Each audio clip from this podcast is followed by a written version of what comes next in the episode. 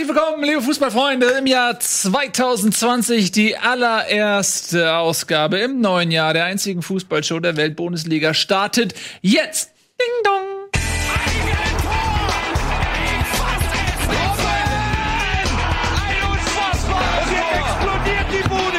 Kritisiert mir denn nicht zu viel. Das ist ein guter Mann. Ich freue mich so, dass ihr da seid, wie man bei uns hier in Unterbayern sagt. Äh, schön, dass das neue Jahr so qualitativ hochwertig beginnt mit ausschließlich Kompetenz. Noch letzte Notizen werden hier überprüft bei Etienne Gade. Schön, dass du da bist, Etienne. Auch Tobias Escher. Hallo Nils Bohmhoff. Hi. Ich freue mich sehr. Leute, schön, dass ihr da seid. Hallo, schön, schön aber Hallo. ich. Äh, Hallo, schön, schön, schön. ähm, Schön.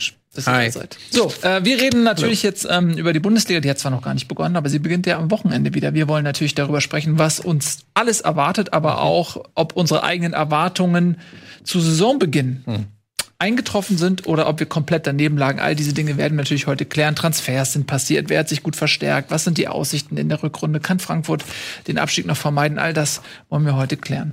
Ähm, wir beginnen mit einer Bilanz der Hinrunde und wir hatten ja auch Okay, wir beginnen damit. Das ist noch besser. Wir haben zahlreiche Zusendungen von euch bekommen.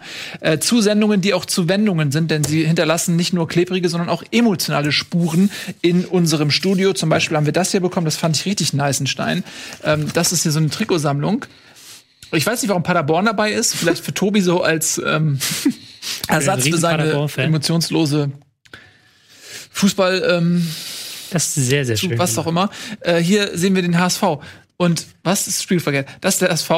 Und da ist nämlich der Hauptsponsor jetzt RKT BNS, das beste Modelabel der Welt. Wie geil wäre das, wenn wir in der Zeit lebten, in der RKT BNS Hauptsponsor und Ausrüster Vom HSV, vielleicht ja. auch vom HSV, ja, aber vielleicht auch noch von One- anderen Vereinen, um das ins Verhältnis zu setzen. Also das könnte auch den Niedergang des HSV sozusagen äh, bedeuten. Aber wenn wir jetzt Was kostet so ein Trikotsponsoring? Was Nichts. nimmt die so? Ein paar. Millionen im Jahr sind das schon immer, ne? Ja, ja, ja, ein paar Millionchen. Ja, ähm, da, wir haben jetzt leider den Namen nicht, aber vielen Dank, das ist mega cool. Wir haben eine Autogrammkarte von Bruno Labbadia, wir haben vom großen Peter Neururer eine Autogrammkarte, wir haben vom kleinen äh, Philipp Lahm eine Autogrammkarte.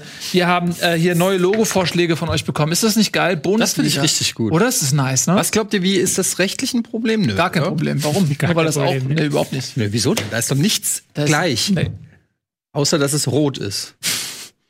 Das ist ja wie bei der Telekom. Hat die nicht auch die Farbe gesichert? Magenta, ja. Ja. Mhm. Wollte sich die Farbe rechtlich. Sie wollen sich einfach eine Farbe. Wie gierig kann man sein, sich eine Farbe rechtlich? Ich sicher mir blau. Aber das ist genauso wie die Leute, die, äh, ihr kennt das, man kann so äh, Plan äh, Sterne verschenken. Kennt Mhm. ihr das? So du zum Geburtstag einem, ich habe einen Stern nach dir benannt, wo du denkst, what the fuck? Wie größenwahnsinnig kannst du sein? Und wer verwaltet es überhaupt? Und wer ist denn der Verwalter von einem Stern, den noch niemand, also das ist jetzt mein, das ist meine Galaxie, ich verkaufe die Sterne deiner Galaxie. Wie, wie muss man sich das vorstellen? Ich würde die Sterne einfach, äh, ich würde die richtig so, so einen beleidigenden Namen geben. Arschlochstern. Zum Beispiel. Also ich, ich würde, ich habe Sachen im Kopf, die sage ich jetzt natürlich nicht, weil die Sendung professionell und seriös ist. Ähm, aber es gibt tatsächlich ein schönes Buch, was ich gelesen hatte äh, vor kurzem. Ähm, und da, da wurde auch äh, sozusagen ein Stern verschenkt. Und der wird dann später noch relevant. Und dann wird auf, aus diesem nett gemeinten, eher symbolischen Geschenk auf einmal ein sehr weltliches, im wahrsten Sinne. Ah, okay. Mhm. Aber also, wenn ich jemanden wirklich eine reinhauen würde, also verbal, nicht verbal, also Mhm. ihr wisst, was ich meine, wenn du so einen reindrücken willst, nicht reinhauen, äh, dann würde ich den Stern einfach Davy Selke nennen. Zum Beispiel, ja. Oder, Davy Selke- oder du sagst halt einfach explizit, X ist ein Arschloch. Und der Stern heißt dann einfach immer so. Genau. Ja. Das ist, Wenn es so einfach wäre, hätte Ja. es schon jemand gemacht.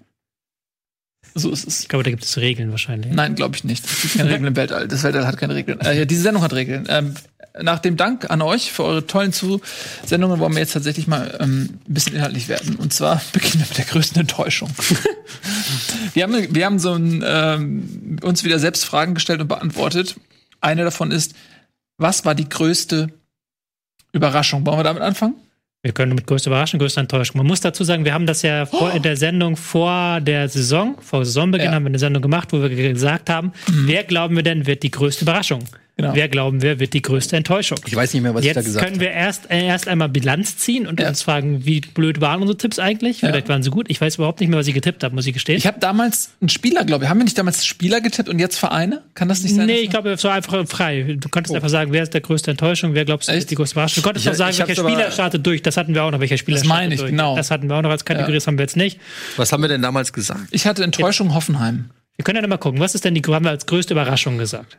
Damals? Ja, da guck, kannst du gucken. Siehst Oh du ja. jetzt. Ja, Überraschung kann positiv oder negativ sein. Na, in dem Fall ist es positiv. Ah. wenn wir noch enttäuscht Na, Wir hatten ja gesagt, du, Oh, Tobi, du liegst ja voll daneben. ja, der erste FC Köln hat alle überrascht. Wenn ich im Positiv Ich würde sagen, wir haben Ich außer, würde sagen, also außer Ralle alle relativ daneben gegriffen. ja, das stimmt. Ralle hat natürlich mit dem Borussia Mönchengladbach den Vogel abgeschossen. Ja, Können wir jetzt unter den Tisch kennen, da er nicht da ist. das Also, Fohlen ob das abgeschossen, nie- nie- auch sagen können. Ja, aber das Ding ist natürlich auch, dass man bei der Überraschung äh, jemanden wählt, von dem es nicht unbedingt auszugehen ist, dass sie performen. Ähm, Ralle hat zwar jetzt recht, dass Gladbach sehr gut performt, aber es ist eigentlich auch gar nicht, finde ich, so eine große Überraschung. Also finde ich, es wäre eine größere Überraschung gewesen, wenn jetzt Wolfsburg oder Hertha oder die Eintracht irgendwie in den Top 5 wären. Aber Wisst ihr, was ich meine? Also zwei wir, wir mit- sind, mit, wir sind mit Ja. unseren Tipps größeres Risiko eingegangen. Ja, Das das stimmt. stimmt, Ja, aber das er hat trotzdem mehr Ertrag. Also Platz, Platz zwei ist schon überraschend, würde ich sagen, dass sie so nah an den Meisterschaftskampf drin sind. Haben wir auch diskutiert vor der Saison, dass wir ja auch geglaubt haben, dass Gladbach eine Rolle spielt, aber eben nicht diese Überrolle. Und das haben sie jetzt ja doch getan. Doch, die haben, Mit Sieg gegen Bayern zum Beispiel, mit der allgemeinen Spielweise, wie schnell das geklappt hat, wie schnell dieser Rose-Fußball da angekommen ist, muss man halt dem Ralf schon sagen. definitiv. Also, dass sie so lange auf Platz 1 waren und jetzt ähm, dann zumindest noch auf Platz 2 in den Winter gerollt sind, das ist schon eine große Überraschung. Vor allem viel besser. Du kannst ja eigentlich nur noch einen Platz besser, dann wären sie Herbstmeister gewesen. Ja, Dann ist ja ja, rein mathematisch gar nicht mehr Platz nach oben für eine Überraschung. Also, aber ja, damals, Ja. die, bei der Fragestellung ging es um die ganze Saison. Oder? Ja, das kann noch, kann noch Also- weiterkommen, ja. Ne, wenn Also- am Ende Gladbach auf Platz 6 ist, müsste man eigentlich diese Einschätzung auch noch mal rausholen, weil Ja, noch ist äh, ist die Suppe nicht zu Ende gelaufen. Aber ja, Also Gewinner- BSC jetzt noch vielleicht, weiß ich nicht. Ja, weißt, es kann, wenn, wer, aber wenn die jetzt noch Champions League spielen in der Rückrunde, dann wäre der Tipp vom Nils ja durchaus äh, ein Treffer, Ja. oder? Ja. Also insofern ist es jetzt ein bisschen unfair. Okay, glaubst du, dass Eintracht Frankfurt noch die größte Überraschung dieser Saison wird? Nein. Ja, also das. Ja, ich sag ja, ich habe ins Klo gegriffen. Ich sag nur, man kann es noch nicht 100 bei, also bei dir würde ich mich auch festlegen. Aber ähm, Hertha, Wolfsburg äh, können noch nach oben klettern. Gladbach kann, äh, weiß ich nicht, ob die den zweiten Platz halten. Also man muss mal sagen, das Moment auch- Stand jetzt gibt's einen klaren Sieger und das ist Ralle. Dann gibt's einen klaren Zweitplatzierten, das ist Nico. Die sind beide nicht hier. Wir drei haben's voll verkackt. Mein Kopf, Tobias Escher, du hast eigentlich am meisten verkackt, weil Köln hat jetzt drei Siege am Ende noch. Glück gehabt. Wenn sie die nicht gehabt hätten, Aber sie haben die drei sie Siege haben sie, aber wenn sie nicht gehabt, dann laufen sie mit neun Punkten in den Winterhafen als abgeschlagener Tabellenletzter. Als Aufsteiger auch nur ein Punkt. Ne? Ein bisschen Glück. Kommen wir zu. Frankfurt. Da haben wir über die Champions League geredet, äh, dass das äh, ein realistisches Ziel ist. Schwuppsiwupps, 18 Punkte, mega Enttäuschung. Whoops, kommen wir zu Hertha BSC. Da habe ich gedacht, okay, mal gucken, ähm, nach den d- sehr stabilen, aber wenig ambitionierten Dada-Jahren äh, will sich Berlin jetzt neu aufstellen und entfesseln. Das ist leider erst kurz vor der Winterpause passiert. Ich habe damit früher gerechnet, aber jetzt ist die Geldbörse offen. Jetzt ist der Jürgen da. Ähm, langfristig ist mein Tipp gut, aber kurzfristig natürlich nicht. Da, da hast du noch eine Chance, dass es rumgerissen wird. Ja. Kann auch alles in die andere Richtung gehen, hat der Etienne. Alles ist möglich. Aber wir Gut. haben ja auch gesagt, was wir jetzt als Überraschung sehen. Also jetzt mit dem Wissen, was wir geschöpft haben aus Ja. der Hinrunde. Wer hat uns da überrascht in der Hinrunde? Jetzt ist es eine Bilanz, vorher war es eine, eine Prognose und jetzt schauen wir uns mal unsere Bilanz an. Was ist denn unsere Überraschung der Hinrunde? Bin ich mal gespannt. Okay. Union sich, Schalke, ja, Freiburg, Hat Gladbach. Ralf überhaupt was mitgeschickt oder ist es einfach die Grafik gleich geblieben, weil er nicht mitgemacht hat? Er hat was mitgeschickt, doch, doch. Und er hat uns noch mal reindrücken wollen, glaube ich. Aber dann war er ja nicht überrascht. Also der kann doch auf der einen Seite nicht sagen, er rechnet damit, dass Gladbach die Überraschung wird und ist dann überrascht, wenn es die Überraschung wird. Ja, aber du hast ja Also- gesagt, es ist eine Bilanz. Also Ja. Ja, aber es ist ja schon logisch. Ja. Er hat ja damit gerechnet, dass sie überraschen. Ja. Ist er dann überrascht, dass sie überrascht haben? Ist er von sich selber überrascht, dass er so gut die Überraschung getippt hat? Überraschend? Logisch. ich versuche dem Ganzen kurz, ich krieg einen Anruf. Gut.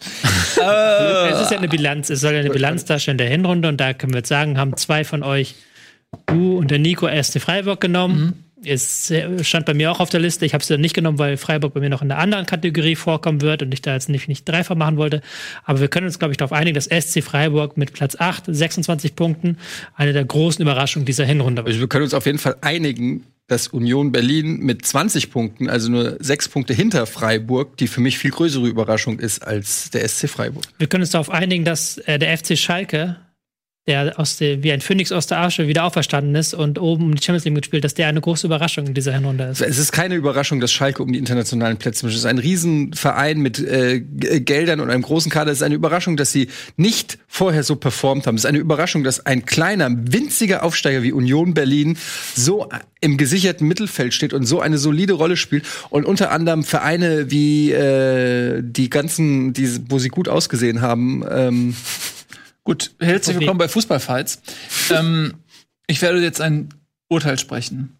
Schalke 04 ist sicherlich in den letzten beiden Jahren ähm, unter schwerer Artilleriefeuer der, des Misserfolgs, der riesige Krater des Misserfolgs in die Gelsenkirchener Landschaft gerissen hat. Ähm, nee, aber tatsächlich denke ich, dass wenn man nur den Kader sieht, die Möglichkeiten, dann ist Schalke auf Platz 5 realistisch eingeordnet.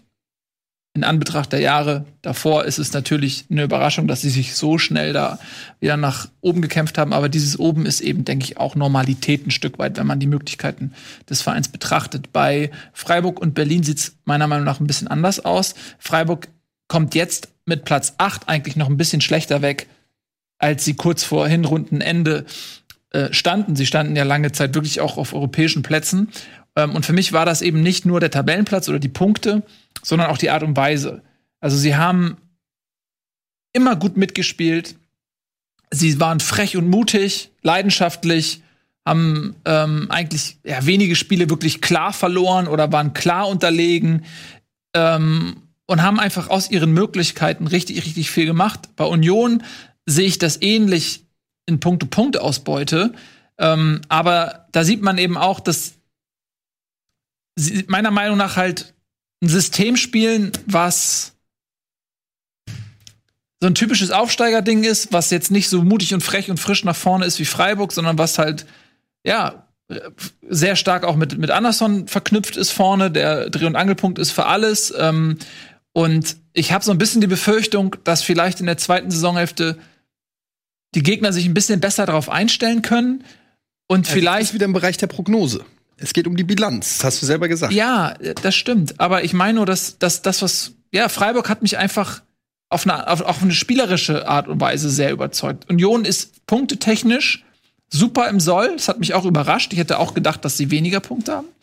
Ähm, aber ich würde, ich verteidige eigentlich nur Freiburg. Ich will damit meine Wahl einfach nur verteidigen. Ja, ich merke das schon, aber du, du tust es so, als ob es so unfassbar objektiv und, und, Ja, und das faktisch ist- ist, und empirisch belegbar und das aber sehe ich halt nicht so. Ja, aber das muss ich ja versuchen. Wir sind ja hier bei Fußball. Ähm, was soll ich denn sonst machen? Ja, aber ist ja auch egal. Wir können ja mal weitermachen, ähm, weil wir hatten nach Überraschung ähm, hatten wir ja noch Enttäuschung.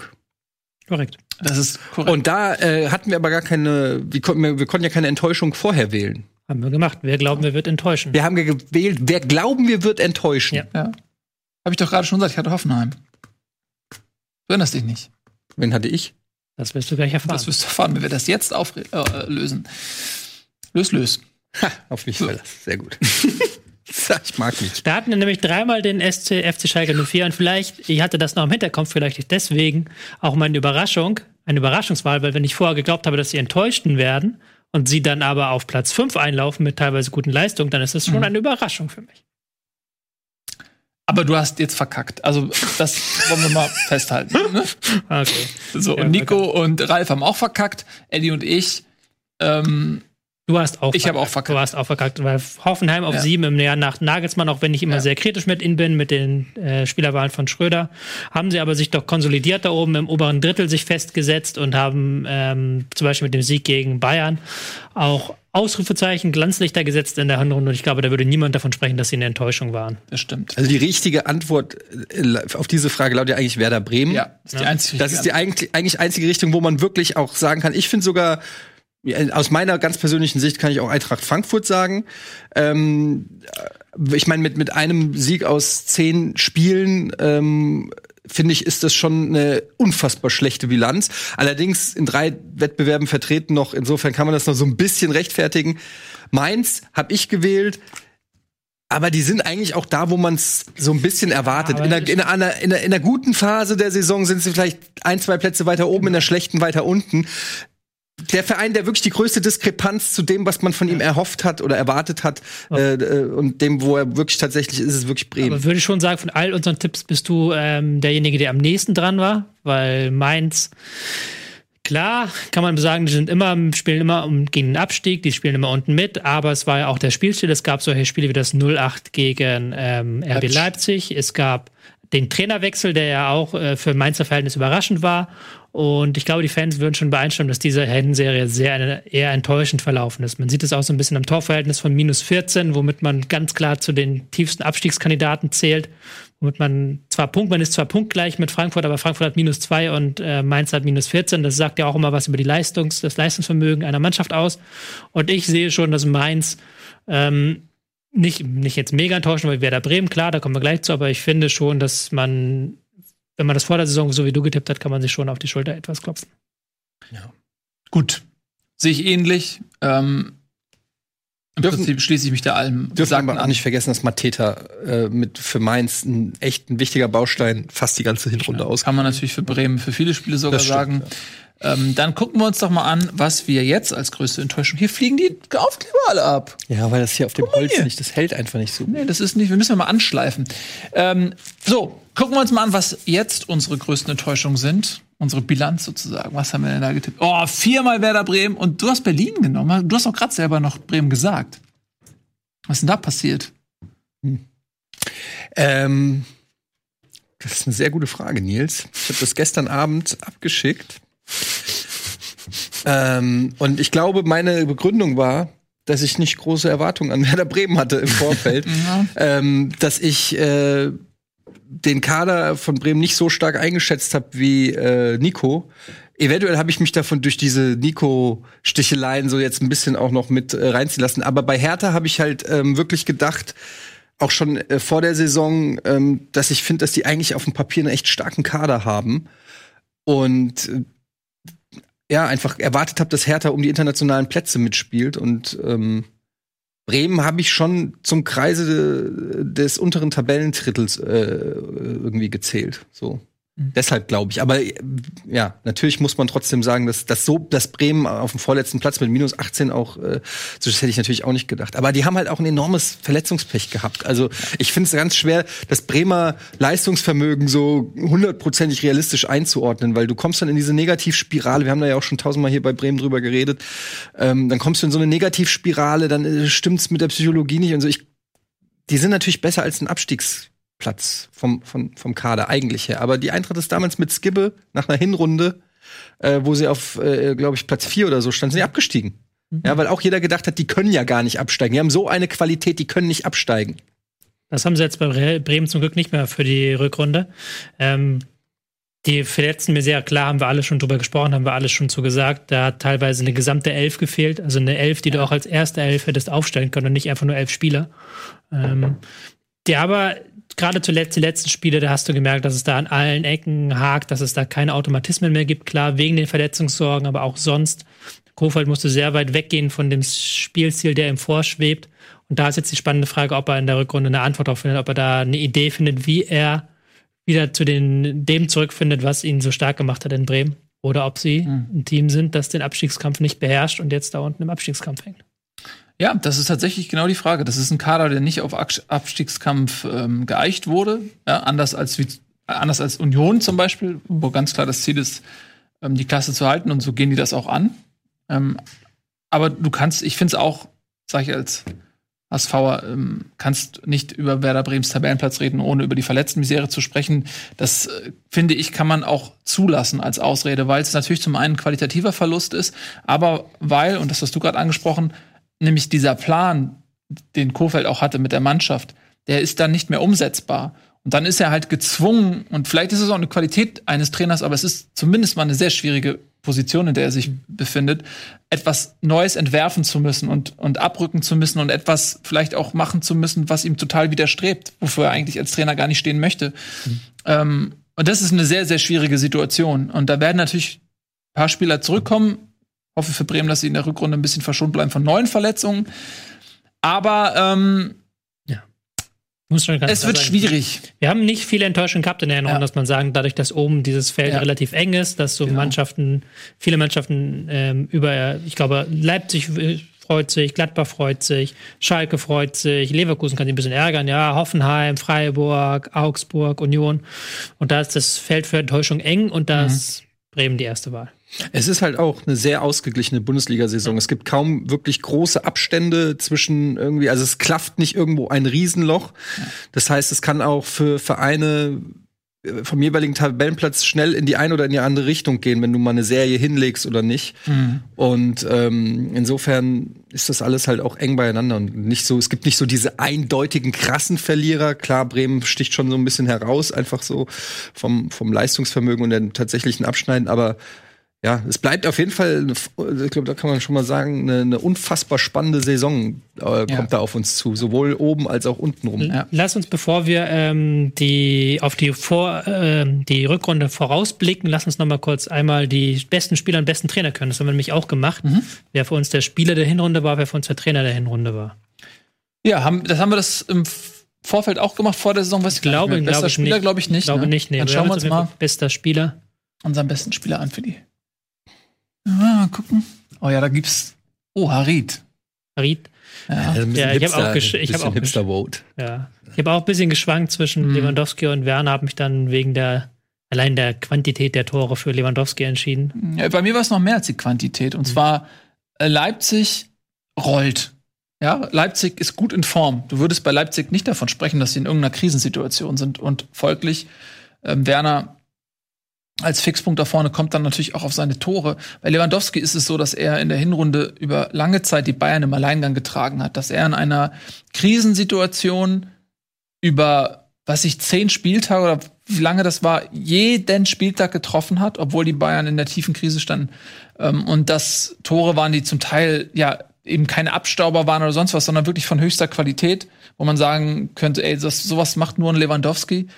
Und deswegen ist er für mich der herausragende Spieler in dieser Saison noch mehr als in den Jahren zuvor, weil er die Mannschaft wirklich in dieser Zeit fast im Alleingang getragen hat.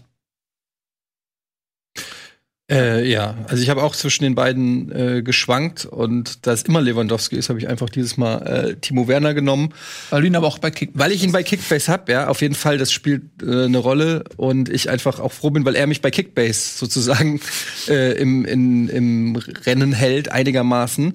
Und ich finde aber auch, dass es einfach ein cooler Spieler ist und ich freue mich, dass er ähm, dass er beweist, dass er diese Qualität jetzt wieder hat. Es gab ja mal so eine, so fa- ich will jetzt nicht, Loch ist vielleicht schon ein bisschen übertrieben, aber ähm, dass der da äh, rauskommt, ja, ich stimme dir aber zu, dass dass natürlich Lewandowski noch, da, das, der ist natürlich insgesamt noch der krassere Spieler. So Lewandowski ist einfach der krasseste Bundesligaspieler, den wir haben. Ähm, aber für mich ist das so ein bisschen so der geilste Rookie, wenn du so willst. Und also Rookie ist er ja auch nicht mehr. Also, Werner? Ja, also wie alt ist er? 24, oder? Ist doch nicht mehr so alt. In welcher Kategorie ist der denn Rookie?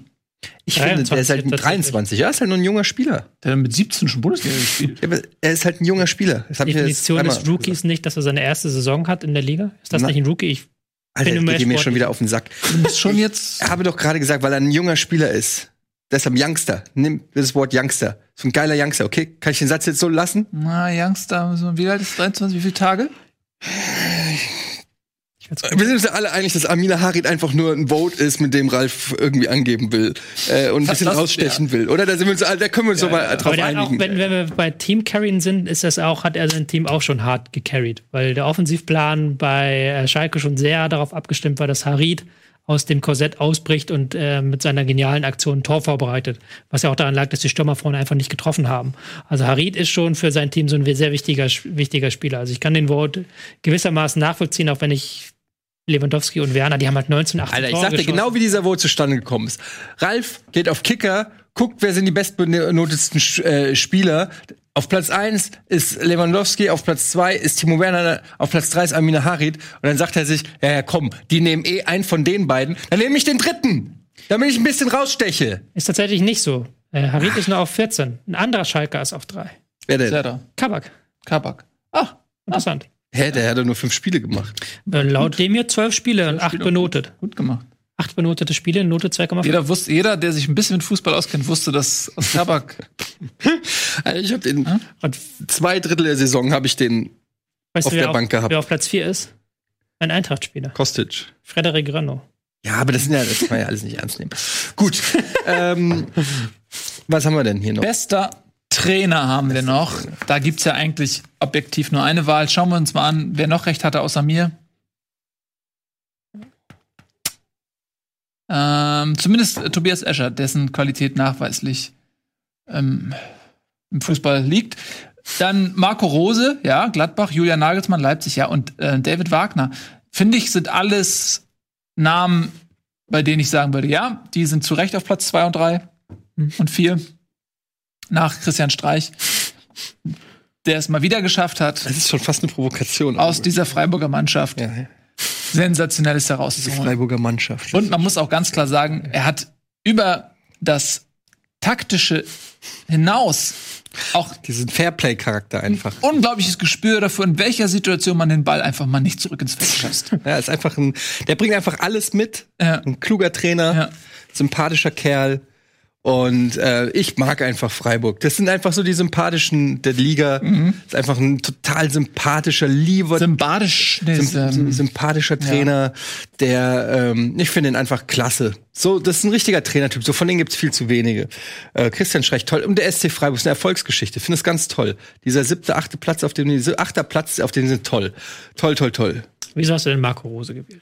Ich habe Marco Rose gewählt, weil ähm, ich finde, dass der Typ erstens eine super Ausstrahlung hat, dass der super rüberkommt. seine Ich Frisur ist auch toll. also der ist wunderschön, das stimmt auch. Also Marco Rose ist wunderschön. Aber er, er, er, ich finde, dass der so ein bisschen hat er was von Kloppo, erinnert er mich so jetzt. Äh, der, der, ich habe den auch dann beim äh, im, im ZDF Sportstudio war der zu Gast gesehen und ich finde, er ist klar. Ich finde, der, der labert nicht so dumm rum, wenig Floskeln. Ich mag einfach den als Typ. Dann, was er mit Gladbach äh, gemacht hat, ich finde, die spielen geilen Fußball. Ähm, er schafft es dort mit dem breiten Kader auch irgendwie alle bei Laune zu halten, ob dann ein Hermann reinkommt oder äh, was weiß ich, äh, mit, mit, mit Embolo, Player, Tyram und so hat er ja echt viele Leute Stindel. Irgendwie hast du das Gefühl, trotzdem sind alle auf einer Linie, alle haben Bock, alle sind irgendwie da. Ich finde, er macht einen guten Job und finde den einfach irgendwie sympathisch und deshalb habe ich den gewählt. Kann auch mit den Wahlen von Nico und Ralf leben. Ja, definitiv. Finde ich auch. Also, ja, Julian Nagelsmann, äh, Leipzig ist Tabellenführer. Er hat null, na gut, er hatte zwischendurch mal eine Phase, wo es ein bisschen gekriselt hat.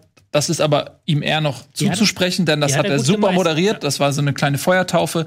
Die hat er wirklich mit Bravour bestanden und danach ist Leipzig regelrecht explodiert. Da in diese Zeit fiel ja auch das 8-0 gegen Mainz und so.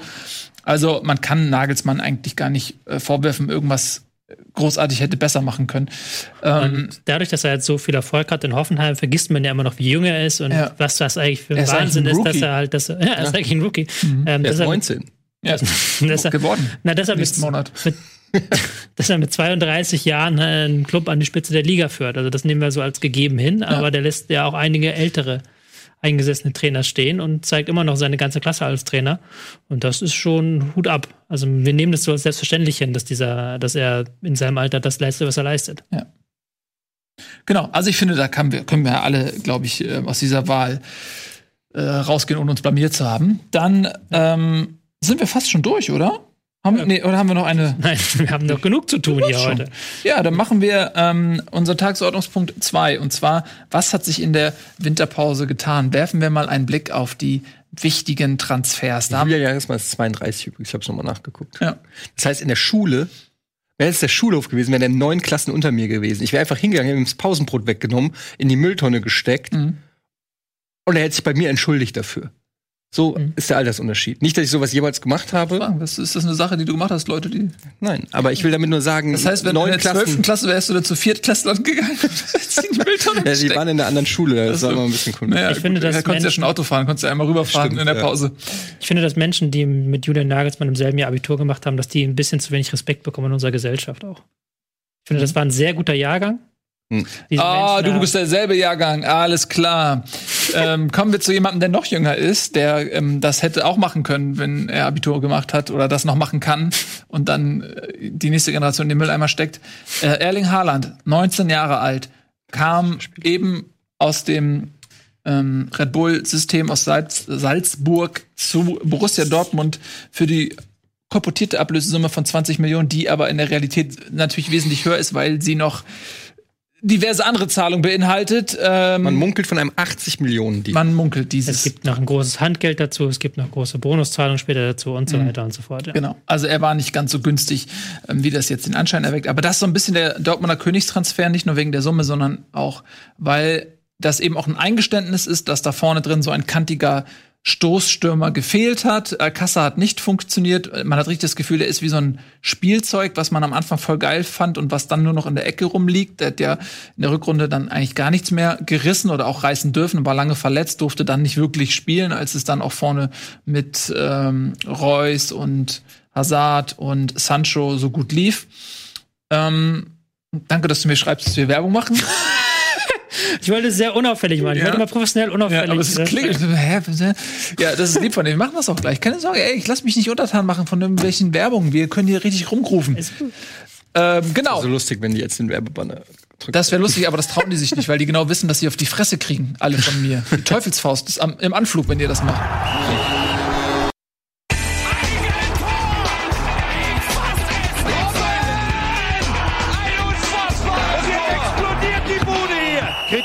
Denn nicht zu viel. Das ist ein guter Mann. Hey, herzlich willkommen zurück. ähm, Ey, geht's euch? Oder soll ich den Krankenwagen? Regie ist Ah, okay. Ja, die sind jetzt jetzt. Wir müssen jetzt ohne Regie klarkommen. Also, äh, schön, dass ihr wieder da seid. Äh, wir reden jetzt so ein bisschen über die Transfers. Ich habe ja gerade schon mit einem unfassbaren Monolog ähm, das Haaland-Thema für Dortmund ähm, eröffnet. Lass uns da jetzt noch mal ganz kurz in die Tiefe gehen. Äh, was bedeutet die Verpflichtung für das System, ähm, was in Dortmund gespielt wird? Ist es ein Stück weit auch ein Eingeständnis, dass Favre nicht so hundertprozentig das durchsetzen konnte, was er sich eigentlich vorgenommen hatte? Und glaubt ihr, dass äh, Haaland direkt zu Beginn gesetzt sein wird oder braucht er erstmal ein bisschen Anlauf? Frage ich insbesondere jene, die vielleicht über 55 Millionen bei Kickbase für ihn ausgegeben haben. ja Das muss man mal dazu sagen. Bei Kickbase war ja irgendwas mit 30 wert. 29, glaube ich. 29. Ich habe mir gedacht, ich gehe mal einen raus und mache 35 Millionen. Dann höre ich von Sandro, dass er 50 Millionen geboten hat und ihn nicht bekommen hat, weil du 55 Millionen geboten Nee, er hat hast. 55 geboten, ich habe 56,5.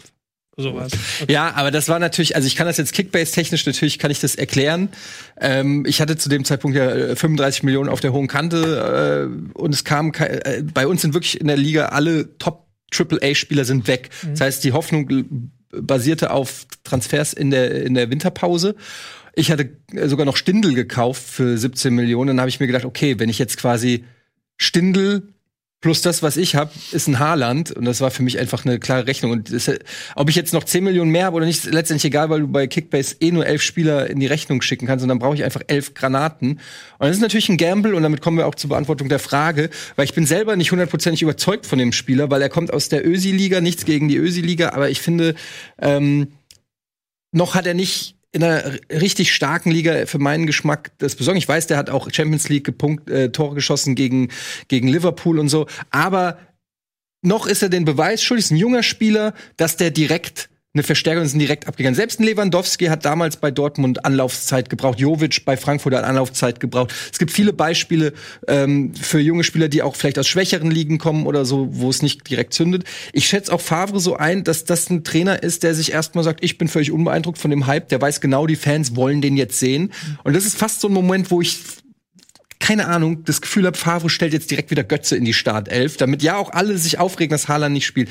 Ähm, Lange Rede, kurzer Sinn. Der Typ bringt natürlich unfassbares Talent mit, so ist ein, ein richtiges, ein richtige Hühne. Die halbe Welt war gefühlt hinter ihm. Also ich glaube schon, dass der hinter ihm her, ich glaube schon, dass der was kann. Ob der das direkt vom Tag eins abrufen kann oder wird, wird man sehen. Ich hoffe es natürlich, weil dann habe ich eine gute Chance bei Kickbase.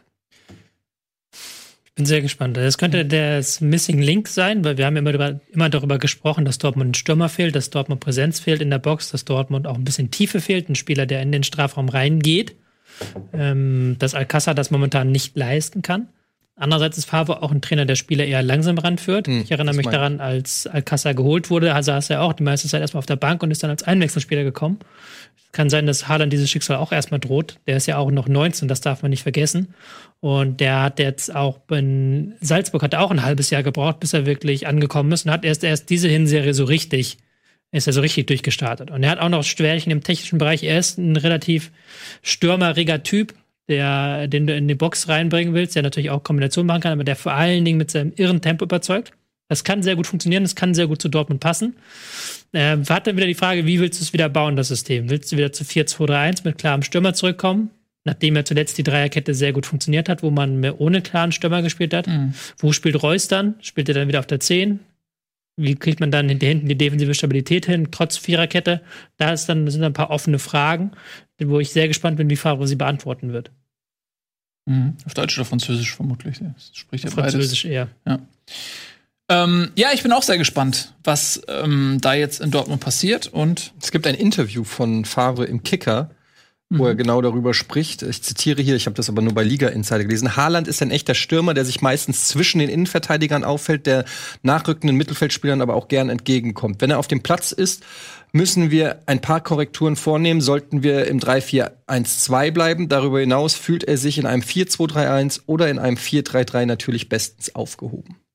Aber das klingt ja schon so, dass Farbe auch bereit ist, sozusagen das System ganz mhm. klar auch zu modifizieren, er, damit ja. es für Haaland passt. Ne? Muss er. Also Muss es wäre ja für ihn sonst auch ähm, schwierig, wenn du so einen Spieler holst, der viele Offerten hatte. Ja, Dortmund hat da viele Spitzenclubs ausgestochen. Und wenn du den dann nicht integriert bekommst, dann äh, ist deine Zeit als Trainer ehrlich gesagt auch abgelaufen.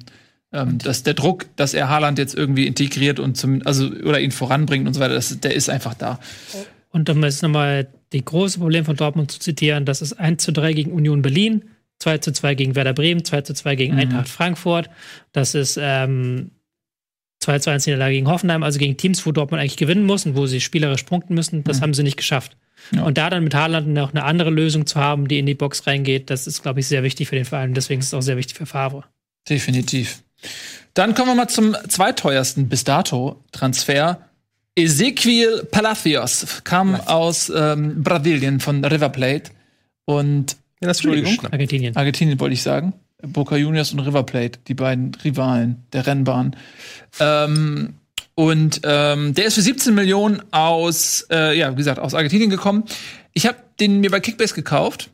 Ich weiß noch nicht, ob ich ihn behalte. Ich habe ihn relativ günstig geschossen. Wenn ich ihn jetzt verkaufe, habe ich schon einen kleinen Gewinn vielleicht, zumindest keinen Verlust gemacht.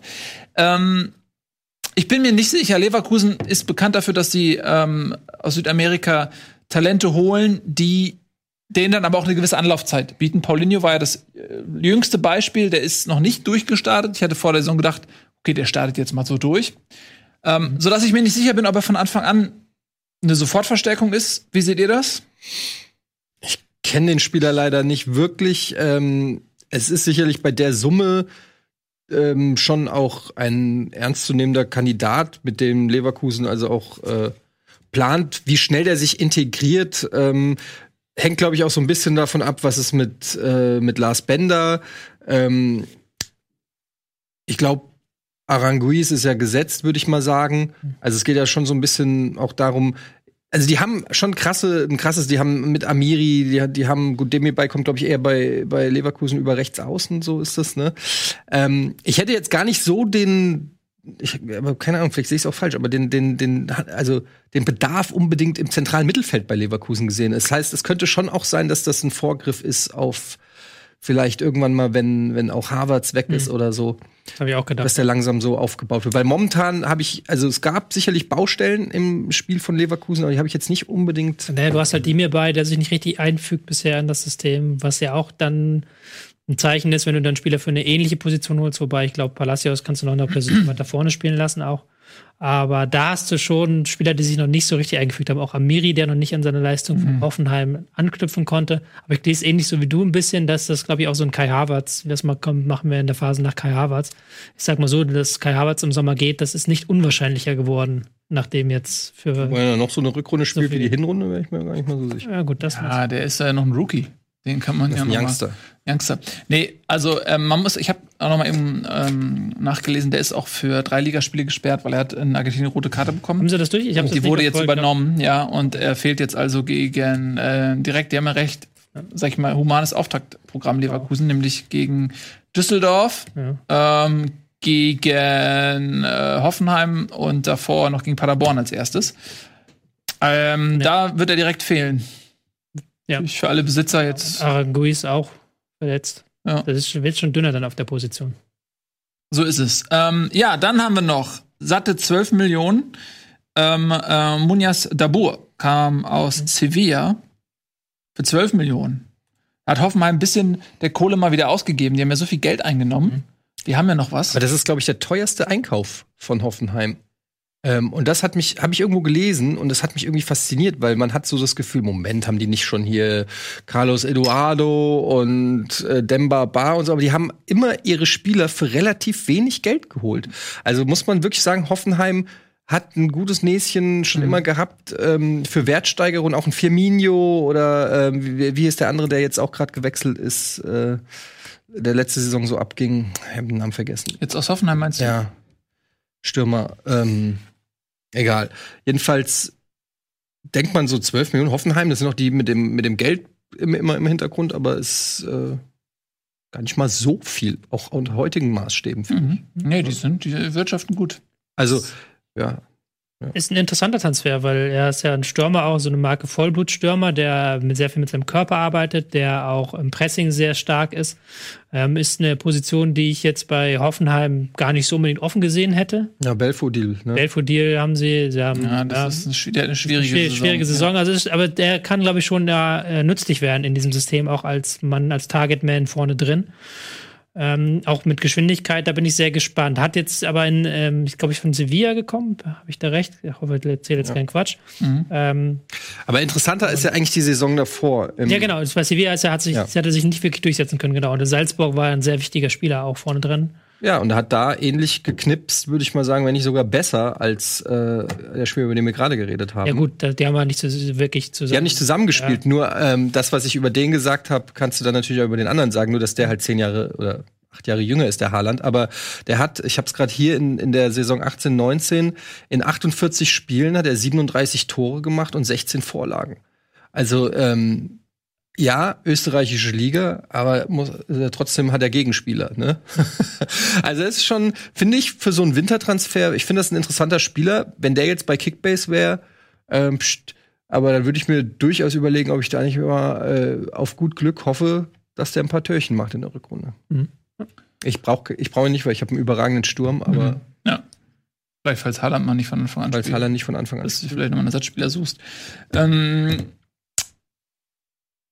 Santiago Ascafiba kam aus Stuttgart nach Berlin. Etwas überraschend.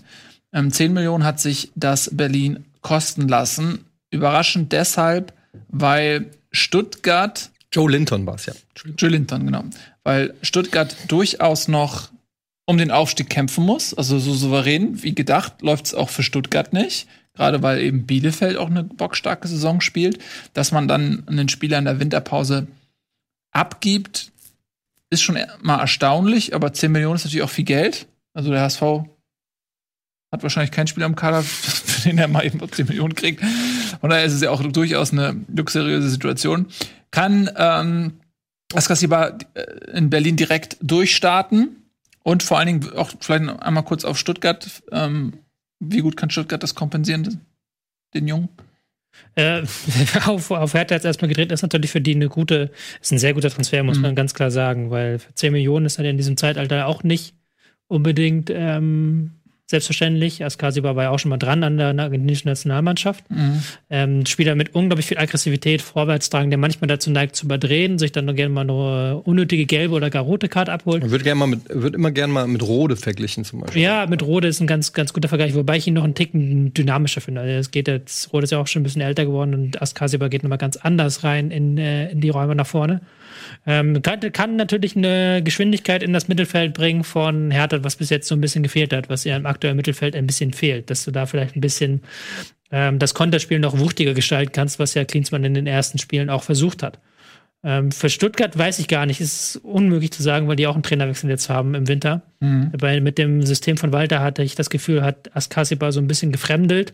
Da war er immer so ein bisschen Fremdkörper und hat auch nie so seine wirkliche Rolle gefunden, die perfekt reinpasst. In dem Sinne schwer zu sagen, ob was der neue Trainer dann macht. Für ihn natürlich eine gute Situation, weil er weiß, dass der nicht mehr da ist und jetzt was ganz anderes bauen muss. Also Stuttgart muss nicht umbauen, die müssen ja sowieso neu bauen. Mhm. Ja.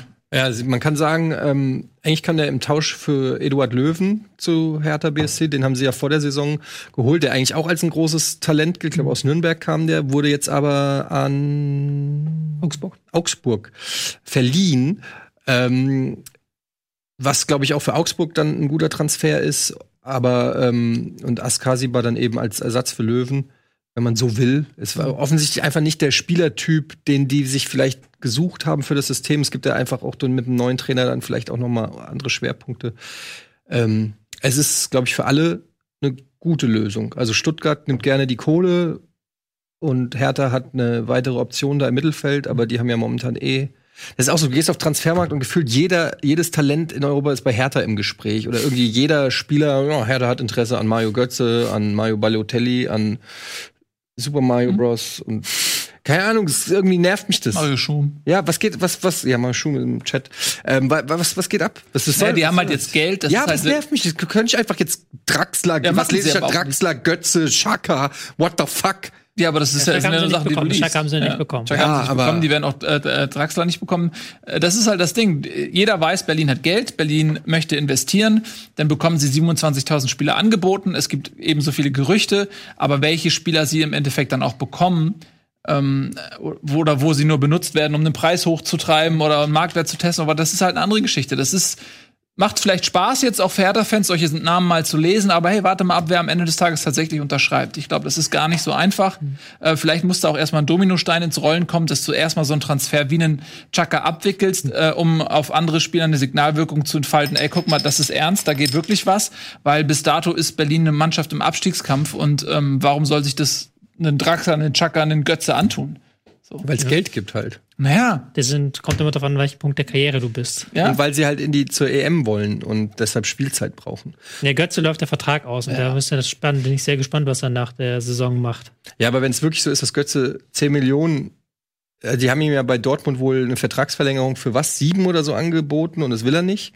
Was hört man keine Ahnung, ob das wirklich stimmt, aber also muss er erstmal ein Verein, also in der Bundesliga ist er eigentlich fest ausgeschlossen. Wer zahlt denn außer den Bayern und Dortmund diese Gehälter niemand.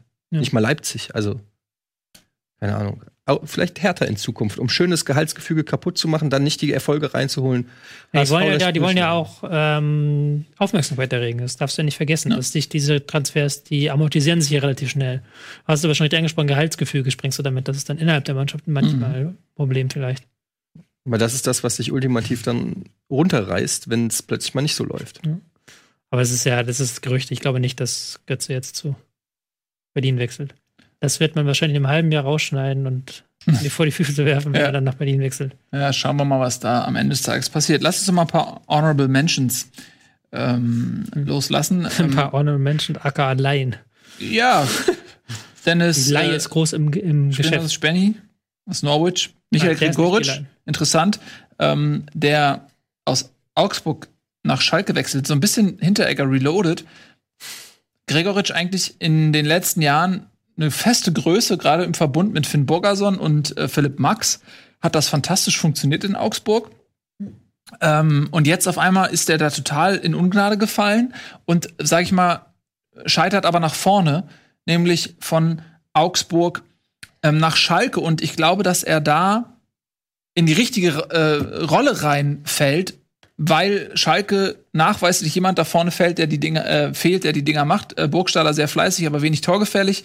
Und er ist jetzt auch nicht dieser klassische Torjäger. Er hat aber in Augsburg durchaus nachgewiesen, dass er ähm, vielleicht mit einem anderen Stürmer noch neben sich ähm, sehr, sehr torgefällig sein kann. Er ist sehr kopfballstark und beim HSV damals hat man, ist man auf die gute Idee gekommen, ihn meistens als Linksaußen spielen zu lassen, was ich bis heute nicht verstehe. Und dann hat er nicht funktioniert und dann wurde er verkauft. Und okay, woanders durfte er dann eine Position spielen, die ihm liegt, nämlich entweder hinter einer Spitze so ein bisschen ähm, hinter Finn Borgerson oder sowas. Ähm, äh, jedenfalls zentral und weiter vorne drin.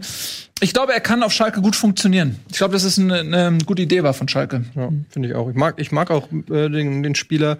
Den hätte ich zum Beispiel auch gern äh, bei der Eintracht gesehen, habe ich auch schon vor der Saison gesagt, als das mit Max Kruse nicht geklappt, weil das so ein Spielertyp ist, der hinter den Spitzen auch gut den Ball teilen kann, der äh, den Ball verteilen ist, aber auch selber torgefährlich, sucht den Abschluss, Kopfball stark.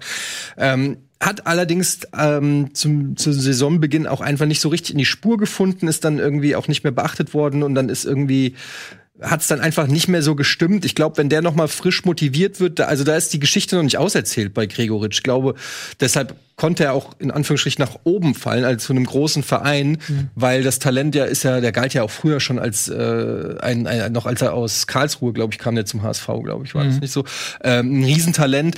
Und ähm, ich glaube, dass der was kann, wenn er den richtigen Trainer findet, ähm, vielleicht unter David Wagner noch mal ein bisschen aufblühen kann. Also eine Win-Win-Situation. Mhm. Ja. Finde ich, ich auch. Guter, guter Transfer. Ja, ich weiß nicht, ich glaube, der HSV müsste eigentlich noch eine Transferbeteiligung haben.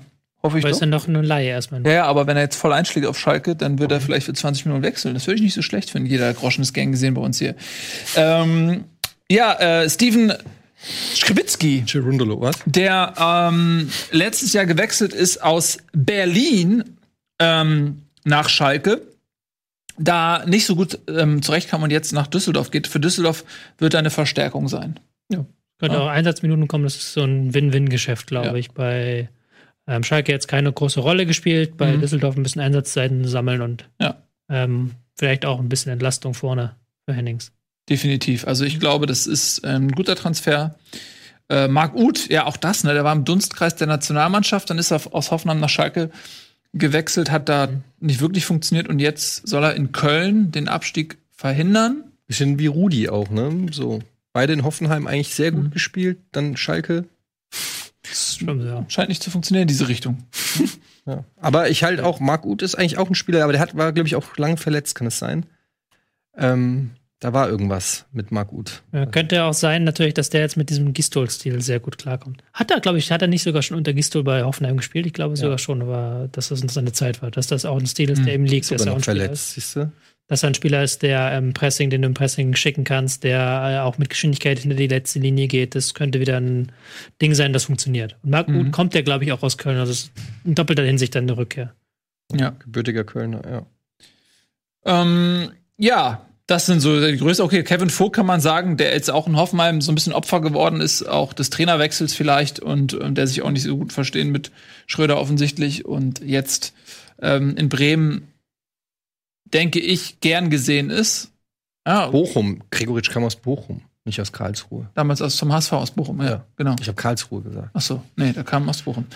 Ja. Ähm, das war damals diese unsiegliche Geschichte. Ich glaube, war das nicht so, dass, dass denen gesagt wurde, wenn ihr Gregoritsch haben wollt, dann müsst ihr auch, äh, wie hieß der andere Kollege noch? Shiplock. Müsst ihr Shiplock auch nehmen oder war das nicht irgendwie so? Ich muss gerade mal kurz mich korrigieren, ich habe Quatsch erzählt. Gistol ja. ist nach Ut gekommen. Ähm, und ja, das war diese Geschichte, dass wenn ihr den haben wollt, dann müsst ihr auch den nehmen. Ja. Ich glaube, es war tatsächlich Shiplock. Ja, der kam nicht aus Bochum in dem Moment, aber das, ist, das waren irgendwie dieselben. Es war derselbe Berater. Derselbe Berater, solche krummen äh, Spielchen. Naja, wenn man sich zum Opfer macht, dann macht man sowas halt mit. Ähm, okay. Ja, Kevin Vogt, genau, glaube ich, wird, wird in Bremen ähm, gut funktionieren. Ist halt, ist halt, der perfekte Spieler für die Dreierkette. Ist halt so ein bisschen wie ein junger Hasebe, äh, wobei der auch nicht mehr so jung ist, der Vogt. Ähm, aber im Vergleich zu Hasebe sind alle jung. Ähm, also auch so, ein, so, eine Art Libero, ein, ein sicherlich spielstarker Innenverteidiger, der ähm, auch, eine, eine, auch ein Mentalitätsspieler ist. Also auch durchaus ähm, ein Leader-Typ und deshalb glaube ich auch ein kluger, kluger Transfer von Werder Bremen, weil die brauchen jetzt auch schon jemanden, der auch ein bisschen mal auf, der mal sagt, Jungs, ab geht's. Auch in ähm, spielerischer Hinsicht gar nicht so schlecht. Also jetzt ja. aus kämpferischer, aber auch aus spielerischer, weil ja auch ein Mann ist, der hinten das Spiel mit einem schönen Pass auslöst. Genau. Und das will ja eigentlich äh, Werder sehen. Das will eigentlich Kofeld auch spielen lassen. Und ähm, Vogt hat auch gesagt, dass er sehr angetan war von der Idee, wie Kofeld mit ihm plant. Und das könnte so ein Transfer sein, der auf beide Seiten hin funktioniert. Mhm. Muss man natürlich auch mal gucken, wie gut funktioniert die Mannschaft. Ja. Dann haben wir noch ein paar Abgänge. Uh, Julian Weigel geht zu Benfica Lissabon. Hat mich überrascht, euch ja. auch.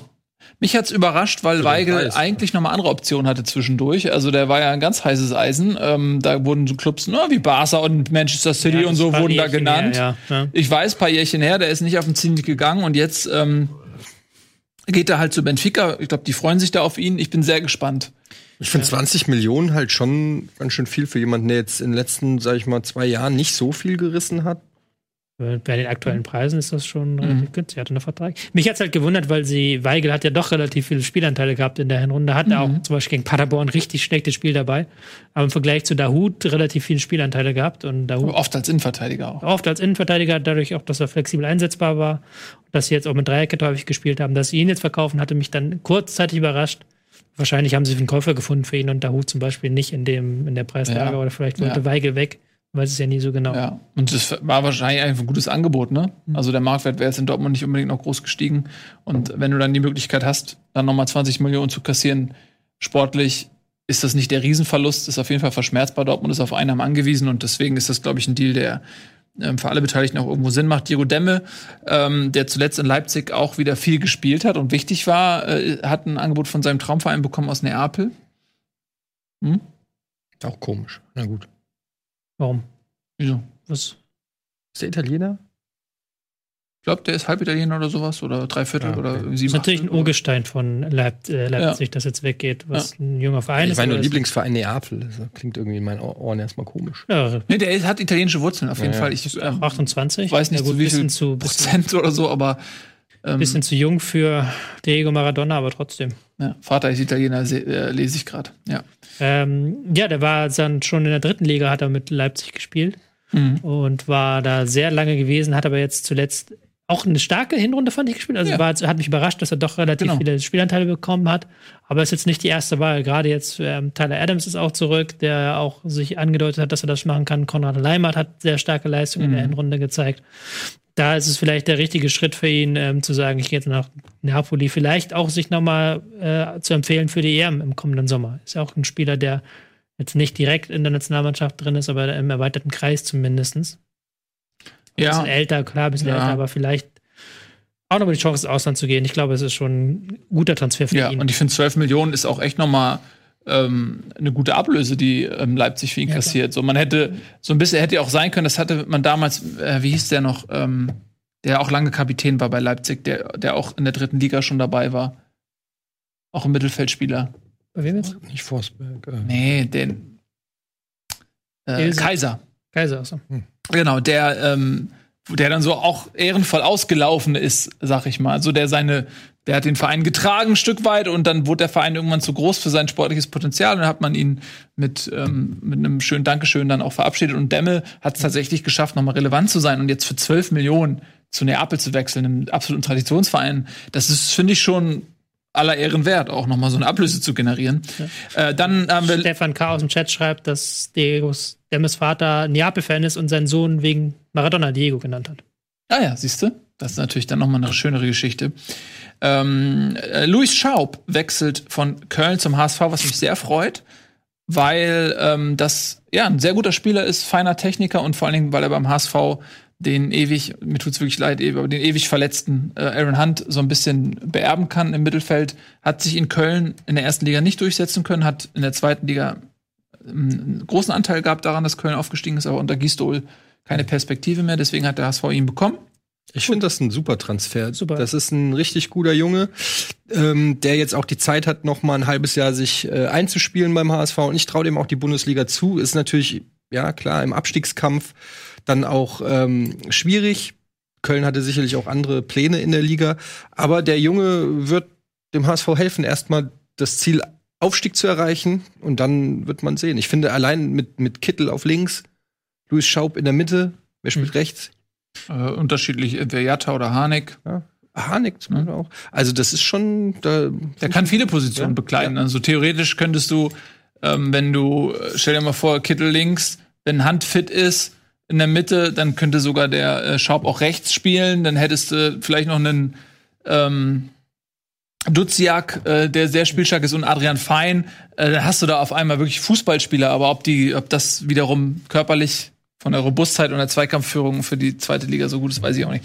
Aber auf jeden Fall finde ich für den HSV ein schöner Transfer. Ähm, er kam deswegen auch günstig, weil er und hat Köln vielleicht auch einfach nicht so gut gepokert, weil er einfach aussortiert war. Und das ist eigentlich ein Move, den der HSV normalerweise macht. Spieler erstmal den Marktwert ruinieren und dann händeringend versuchen, einen Abnehmer zu finden. Und deswegen war er auch relativ günstig, glaube ich. Von daher, ähm, Ja. Gut gelaufen. Gut. Dann äh, verlassen wir so ein bisschen die Transfers jetzt. Kittel wieder zurückkommen. Machen ein bisschen Werbung, bitte. Kittel? Kittel kann wieder zurückkommen. Nee, er kommt nicht mehr zurück. Sonny. It's, it's over Ich bin, dein, ich bin dein Share. Deine Share. Du bist mein Sonny. Was? Achso, schwingt. Aber die haben sich getrennt, ist ja klar im Ja, Streit. weil er ne? sie, glaube ich, verprügelt hat. Ja, also kannst Ja, aber es war trotzdem, kannst du vielleicht einfach mal eine Metapher, eine Liebeserklärung ja, dann an nimm doch eine, die passt. äh, nehmen. Ja. It's, it's always sunny in Frankfurt. Ja, all, all the time. Sehr schön. Wir machen ein bisschen Werbung, wir sind gleich wieder da. Dann geht's hier unter anderem noch ähm, um Nübel und einen Blick auf die Rückrunde und alles Mögliche. Hier.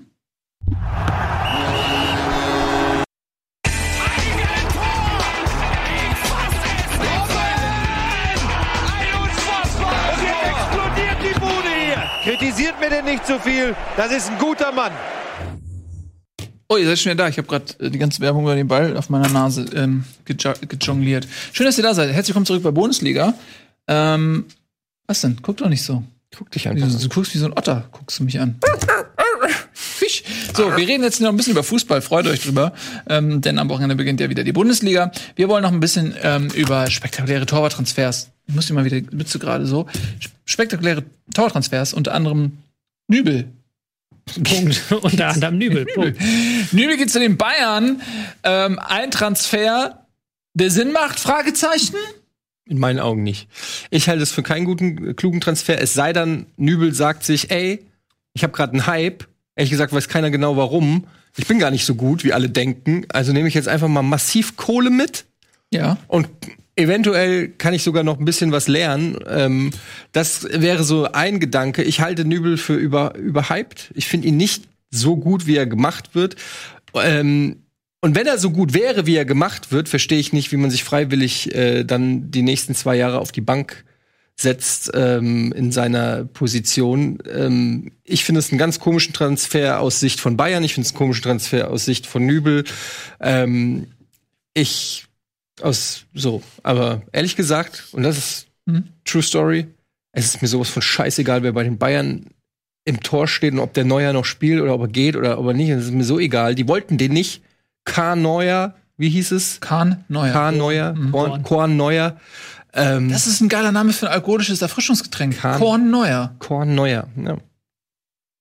Ähm, insofern ist doch schön, dass es wieder ein bisschen Chaos gibt da in dem Oliver Club. Kohn. Oliver Korn. Ja, ich finde, äh, ach ja, du, zuerst. Ich finde, das ist schwer zu beurteilen.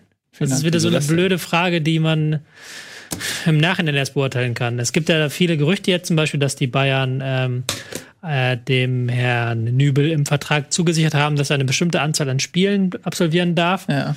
was äh, Neuer dann schon wieder angeblich gesagt hat, dass er kein einziges Spiel abgeben möchte. Es kann positive Effekte haben. Es kann halt nochmal Neuer pushen, einfach Konkurrenzsituationen schaffen. Neuer Was willst du denn da noch pushen? Hm? Was willst du denn da noch pushen? Neuer hat jetzt die letzten Jahre, fand ich, nicht mehr auf diesem Überniveau gehalten. Ja, er wie verletzt früher. war. Wenn, Wenn er er- verletzt war, weil er er- aus der Verletzung auch nicht so gut zurückgekommen ist. Gerade letzte Saison war er, weil ist er häufig unter seinen Leistungen geblieben. Diese Saison ist er wieder äh, zurückgekehrt, teilweise dahin, wo wir ihn kennen und wo wir ihn ähm, schätzen gelernt haben.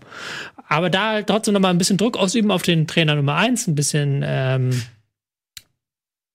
vielleicht auch Druck ausüben auf Nübel, aber ich weiß nicht. Also aus Nübels Sicht ist wirklich ein sehr seltsamer Transfer. Das stimme ich zu, weil in seiner besten Zeit quasi jetzt ähm, ich habe es irgendwann mal erzählt, als ähm, ein Berater hat mir gesagt, es gibt drei Karriereschritte, ist jetzt super vereinfacht, aber er hat gesagt, es gibt drei Karriereschritte. Ähm, Rocket Beans TV? erster, erstes Level ist Play. Erstes Level der Karriere ist Play, also wirklich nur spielen, spielen, spielen, egal wo, egal wie, so viele Spiele machen, wie es geht. Zweites Level ist Perform, also wenn du auf dem Höhepunkt bist, dann zum bestmöglichen Club wechseln und da halt deine bestmögliche Leistung abrufen, Perform. Und dritten ist Pay.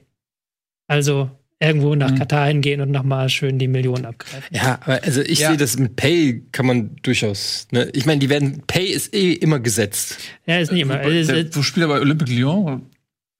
Da geht es halt dann um die Frage, lieber, lieber bei lieber in Katar noch ein paar Millionen abgreifen. aber am Weil Ende- Ja, aber Hertha, ganz kurz. Also lass mal einen Schritt zurück jetzt. Das sind wir jetzt noch gar nicht. Da sind wir gar nicht. Wir Lass uns mal einen Schritt zurück. Also, die Bayern haben einen, die Bayern haben einen, ähm, aus Sicht der Bayern. Die Bayern haben einen der ähm, aufstrebenden jungen deutschen Torhüter verpflichtet. Ähm, das ist äh, je- jeher ihre Strategie. Sie verpflichten ihn ablösefrei und sie werden vermutlich im Worst Case keinen Verlust machen, wenn sie ihn dann gegen eine Ablösesumme verkaufen. Äh, sie haben ähm, einen Torhüter, der als Nummer zwei sportlich besser ist als Ulreich. Das behaupte ich jetzt einfach mal. Ulreich hat ihn, als Neuer so lange verletzt war, in den wichtigen Spielen leider nicht weiterhelfen können. So, als es wirklich Crunch-Time war gegen Real und so weiter, da hat äh, Ulreich nicht so funktioniert. Was ist los? Nichts. Ähm, und ach, wolltest du meinen Trick nachmachen? Nein, mach doch, funktioniert. wei- mach doch weiter. Ähm, also aus Sicht der Bayern macht das, finde ich, ein Stück weit schon Sinn, solange sie sich nicht unnötig einen Unruhe schaffen. Denn wenn du quasi Nübel Spiele versprichst und sie ihm vertraglich sogar noch fest schreibst, dann glaube ich, ist das ein sehr, sehr dünnes Eis. Denn du musst deinem Stammtorhüter sagen, okay, du spielst heute nicht, jetzt spielt Nübel. Jeder weiß, es ist nicht sportlich verdient, sondern es ist vertraglich zugesichert, dass er jetzt mal sein Spiel kriegt. Das halte ich für eine sehr schwierige Situation. Ähm, Nübel, aus Nübels Sicht, man hat nicht so viele Chancen in seinem Leben zu den Bayern zu gehen. Ne? Okay, und jetzt hat er mal eine Chance dahin zu gehen. Aber Neuer wird noch mindestens zwei Jahre spielen. Er wird in der Zeit nicht viele Spiele machen. Er war gerade in der Situation, bei Schalke Nummer eins zu sein. Und er hätte die Möglichkeit gehabt, international zu spielen und sich da wirklich, ähm, ja, ins Rampenlicht zu spielen und ähm, Spiele zu sammeln auf höchstem Niveau und dann immer noch zu einem Top-Club zu gehen. Er hätte vielleicht sogar in zwei Jahren zu den Bayern gehen können als regulärer äh, neuer Nachfolger. Aber da sich jetzt auf die Bank zu setzen, das ist schon so ein, so ein Move, wo jemand, glaube ich, Ich finde es noch ein, eine, eine Stufe überspringen will in seiner Karriere. Ich finde es noch schlimmer als Ulreich. Weil Ulreich war nie, äh, der, der hat nicht dieses Potenzial vor sich gehabt, was Nübel vor sich hat. Und ähm, deshalb ist das, das ist echt, ich finde es fast schon erschreckend, dass so ein junger Spieler, das ist, äh, ja, ich finde es nicht gut. Tobi, come on. Das ist einfach nicht gut. Der kann, äh, der, der muss spielen, der muss irgendwo hingehen, wo er, wo er, diese, wo er das auch zeigen kann, dass er es kann. Für mich ist das ein Eingeständnis, dass ich gar nicht so gut bin. Der weiß, dass er nicht so gut ist. Der nimmt den Hype mit. Ja, weiß ich nicht. Nimmt den Hype mit. Ja, vielleicht auch ein bisschen, vielleicht macht er das auch wie, wie Nancy Mark Kerrigan früher. Mark my words. Irgendwie und, und, und wie ist die andere noch, dass er Neuer irgendwie ein bisschen mit der Eisenstange prügelt und dass er dann irgendwie auch vielleicht darauf hofft, dass der Maladekörper Manuel Neuers ihm Überleg noch mal, mehr, wie alt also ist, mehr Test, wie, wie alt Spielzeit ist verschafft. Testegen? Wie alt ist Testegen? 27? Naja, 8, ja, 28, ja. Und Er ist 27. 27. Das heißt, wenn Neuer abtritt, ist erstmal Testegen-Zeit drei in der Nationalmannschaft. Ja. In der Nationalmannschaft. So, äh, das ist dann vielleicht auch noch mal fünf Jahre. Hm. Und in fünf Jahren ist Nübel nicht mehr der die super junge. aber Torhüter. 28 immer noch. Das Nationalmannschaft. ist Also. gutes Alter. Naja, aber wenn du beim Bayern deutscher Torwart bist, bist du in der Regel auch.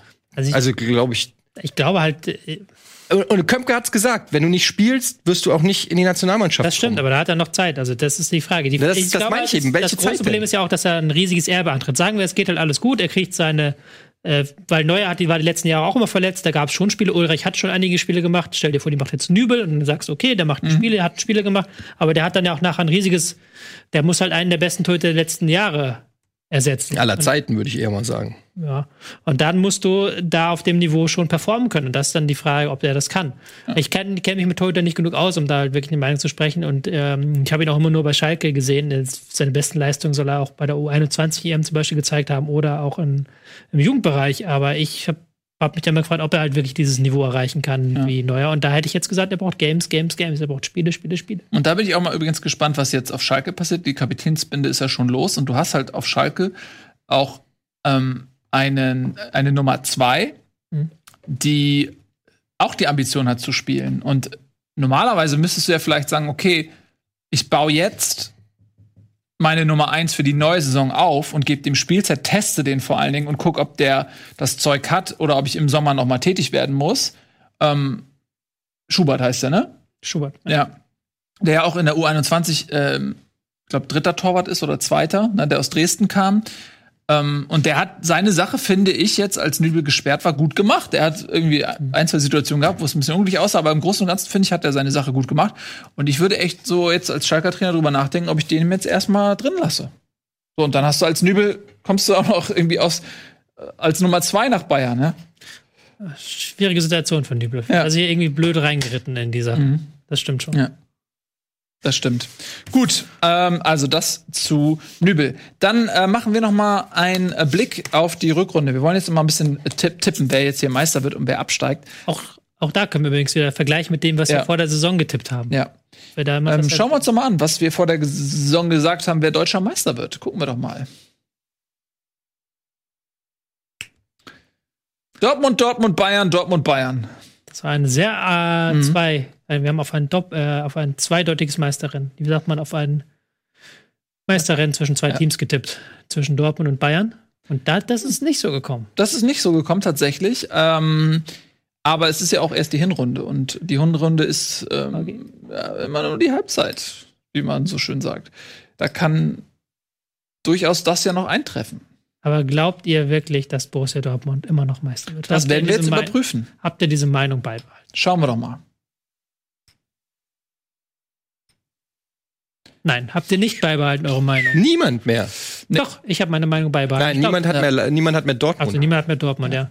Ist, trotz des Haaland. Äh, trotz, trotz der Haaland. Haaland. aber sieben Punkte Rückstand und auch die Stimmung war ja so mies in Dortmund die gesamte Hinrunde über, wo man das Gefühl hatte, die sind eigentlich im Abstiegskampf. Ähm, so ging es dazu und Favre ist der schlechteste Trainer, den die Bundesliga je gesehen hat. Ja. Ähm, deswegen hat, glaube ich, auch niemand Dortmund. Und es wäre auch eine große Überraschung, wenn sie jetzt die sieben Punkte aufholen auf Leipzig. Leipzig haben wir sich hier zweimal, Ja. Etienne und Nico. Äh, ja, weil ich finde, dass die einfach verdient auf dem ersten Platz. Sie haben den beständigsten Fußball gespielt. Nach den schon angesprochenen anfänglichen Nagelsmann-Abstimmungsproblemen, finde ich, ist der Zug gut ins Rollen gekommen. Wenn die von Verletzungspech ähm, befreit bleiben, ähm, also sprich, die, die stützen auch, es kommen jetzt gute Spieler wieder zurück. Also die haben ja mit Konate, mit Orban auch noch zwei Wahnsinns-Innenverteidiger, die zurückkommen. Ähm, auch ein äh, Paulsen ist wieder wahrscheinlich jetzt nach der äh, Dings nach der Winterpause, der war schon vorher wieder da, aber ist jetzt so, die haben eigentlich so alle wieder an Bord. Es gibt für mich jetzt wenig Gründe davon auszugehen, dass die groß einstürzen werden und ähm, bei den anderen Vereinen, bei den Bayern sehe ich einfach diesen wirklich dünnen Kader. Weiß man nicht, ob da jetzt im Winter noch was passiert, aber da weil, das wird unglaublich schwer dann. Äh, Leipzig fliegt ja auch im Pokal noch raus, also dann haben die ja quasi nur noch äh, die Euroleague. Und ähm, Gladbach einen breiten Kader, Dortmund. Ich sehe, also ich, ich glaube, wenn sie eine, es wird selten eine Saison geben, wo es, wo es so gut, wo die Chancen so gut stehen für Leipzig. Ja, also ich äh, habe geschwankt tatsächlich zwischen ähm, Bayern und Leipzig. So, Leipzig hat mich auch sehr überzeugt, waren sehr, ähm, ja auch, äh, wie sagt man, konstant und ähm, haben auch nach oben hin einige beeindruckende Ausreißer gehabt, aber haben ja also durch durch die Bank weg überzeugt und es ist eher davon auszugehen, dass sie sich noch verbessern, weil unter Nagelsmann ähm, jetzt erst ein halbes Jahr absolviert ist und er jetzt noch mit der nächsten Vorbereitung im Winter noch mal mehr auch seine Ideen etablieren kann, die Automatismen und so weiter. Viele junge Spieler, von denen er zu erwarten ist, dass sie vielleicht noch ein bisschen Potenzial haben. Ich habe mich dennoch für die Bayern entschieden, einfach aus dem Grund heraus, weil die Bayern die größere Krise hatten, meiner Meinung nach. Ähm, und daraus ableitend mehr Potenzial nach oben haben. Leipzig hat wirklich sehr, sehr gut gespielt und die Bayern äh, da redet man eher davon, boah, das war eine richtig schwierige Hinrunde für die. Und daraus kann man ja schon ableiten, wie viel Luft noch nach oben ist. Und äh, es gibt immer mal wieder Spiele, auch im direkten Vergleich, wenn die Bayern gegen Dortmund spielen, wenn die Bayern gegen Leipzig spielen, wo man schon sieht, okay, die haben qualitativ noch mehr zu bieten derzeit als in Leipzig. Ähm, und es ist immer nur eine Frage, wer weniger stolpert. Ähm, bei Bayern ist tatsächlich der Kader ein Problem, dass er nicht so groß ist. Ähm, aber wenn die von Verletzung verschont bleiben, sich vielleicht noch hier und da punktuell verstärken, sind sie einfach die beste Mannschaft. Im direkten Vergleich ähm, von zehn Spielen gegen Leipzig wird Bayern immer am Ende des Tages ähm, die meisten Spiele gewinnen. Und ähm, daher glaube ich, dass die Bayern Leipzig am Ende noch abfangen werden, weil sie eben jetzt ihr Potenzial ausschöpfen. Ähm, und es sind am Ende des Tages vier Punkte. Du hast noch ein direktes Duell. Das müssen die Bayern natürlich gewinnen. Dann ist es ein Punkt. Äh, aber auch Leipzig ist für mich absolut äh, eine Option. Ich musste mich halt entscheiden. Ja, und ich glaube halt auch, ähm, die Erfahrungen aus der letzten Saison haben mich so ein bisschen geleitet, wo ja Bayern auch mit sechs Punkten Rückstand ähm, nach der Hinrunde dastand, also noch mehr als jetzt. Und dann in der Rückrunde nach dem Leverkusen-Spiel damals alles gewonnen haben, gefühlt. Mit 42 Punkten aus der Rückrunde rausgegangen sind. Das traue ich ihnen auch diese Saison zu. Wobei ich jetzt auch, wie du gerade gesagt hast, skeptisch bin, weil Kader ist sehr dünn, jetzt Lewandowski auch angeschlagen, hat ein Napri fehlt, glaube ich, auch noch. Also im ersten Spiel müssen sie halt wirklich Comment? Coman müssen halt wirklich ähm, aus dem wirklich so ein bisschen Kreativ Kreativität zeigen. Und da sehe ich das noch als großes Fragezeichen, ob das halt gelingt. Und äh, Leipzig wirkt konstanter. Als Dortmund war ja in der letzten Rückrunde auch nicht konstant. Das war das Problem, weswegen auch die Bayern Meister werden konnten. Da wirkt Leipzig konstanter. Ich mhm. glaube schon, dass es ein Zweikampf wird zwischen den beiden. Ja, sehr schön. Dann haben wir noch die andere Tabellenregion, nämlich den Abstiegskampf. Was haben wir denn da vor der Saison getippt? Uiuiui. Also Düsseldorf sehe ich da Paderborn Union hatte ich getippt. Du hattest Mainz, Paderborn Union, Union, Paderborn, Düsseldorf. Ja. Augsburg hat Nico noch getippt und Ralf auch Augsburg noch mit drin gehabt. Aber es, wir sind uns da schon relativ einig gewesen. Die, die oberen waren äh, die Relegationsteams und wir hatten unten auf die Abstiegsteams getippt. Mhm. Also Paderborn hatte jeder als ja. Absteiger und die sind auch jetzt letzter in der Tabelle. Und ich glaube, die werden jetzt auch gleich bei den Tipps bei vielen auftauchen. Das wäre lächerlich, wenn nicht. Union lagen wir ein bisschen falsch nach der Hinrunde, was nicht heißt, dass es nach der Rückrunde nicht passieren kann. Fortuna Düsseldorf haben wir auch einige getippt, wenn ich das richtig sehe. Da sind wir auch ganz mhm. gut dabei gewesen. Augsburg ist ein Ausreißer, Mainz ist auch ziemlich weit unten dabei. Ja, dann schauen wir uns mal an, was sich da jetzt geändert hat. Ich habe echt einen Überrascher bei mir drin. Überrascher? Mhm. Ja, spannend. Sind das schon die neun? Nee. Ja, das sind das die, neun. die neun. Echt? Okay, also Eddie, du bist mit Mainz dir treu geblieben. Berlin, Tobi? Ich habe hab einfach mal einen raushauen wollen. Erstens haben wir so viel über Hertha geredet in der letzten Zeit. Die Leute sollen nicht denken, dass wir Hertha mögen oder sowas. Wir müssen ja, einen, haben einen Ruf Ich glaube, das denken die nicht.